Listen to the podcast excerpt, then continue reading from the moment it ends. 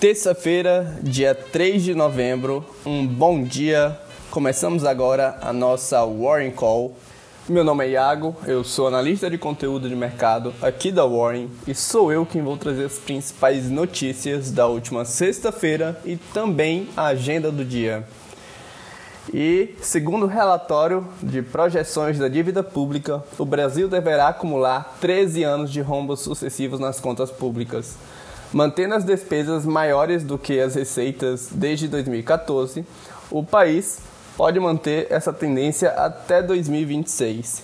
E nesse mesmo documento, o Ministério da Economia apontou que a dívida pública brasileira deverá terminar o ano em patamar próximo ao da Argentina e passar dos 100% do PIB em 2025.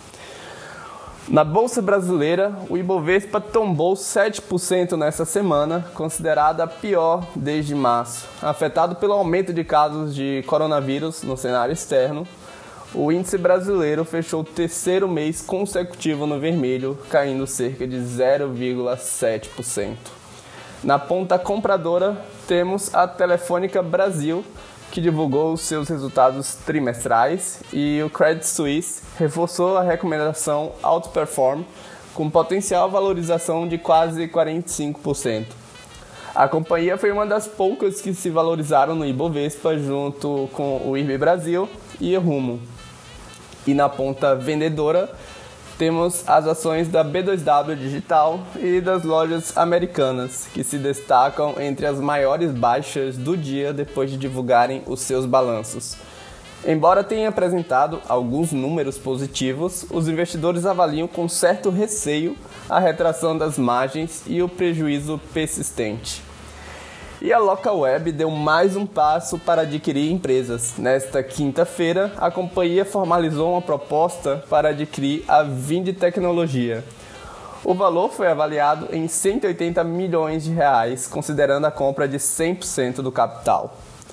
E a TOTS também divulgou os resultados trimestrais na quinta-feira e a receita líquida atingiu 677 milhões de reais, um crescimento de quase 18% em relação ao mesmo período do ano passado.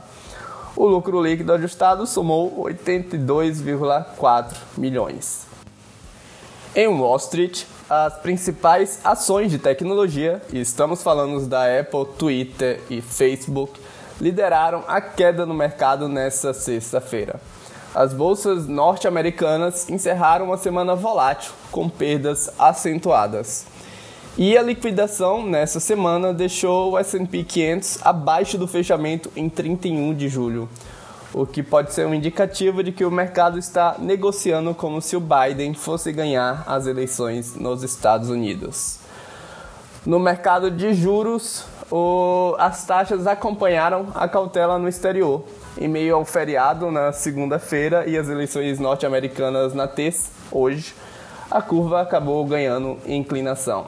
A taxa de contrato do depósito interfinanceiro para janeiro de 2021 fechou em uma leve alta a 1,95%. O Credit Default Swap de 5 anos do Brasil, termômetro do risco país, operou em 219 pontos e o dólar fechou outubro acumulando uma alta de 2,13%, o terceiro mês consecutivo de ganhos. E pasmem, em 2020 a valorização chega a 43%. A Petax, média oficial do dólar no dia, encerrou a sessão em R$ 5,77. Na agenda do dia, de olho nos Estados Unidos, teremos o encerramento das eleições presidenciais, a variação nas encomendas à indústria mensal. No Brasil, o Boletim Fox, ata do Copom, o lucro líquido da Duratex, BB Seguridade, Porto Seguro, Itaú Unibanco, PetroRio, Minerva, Marco Polo e IRB Brasil. Um ótimo início de semana para vocês e a gente se vê amanhã na próxima Warren Call. Tchau, tchau.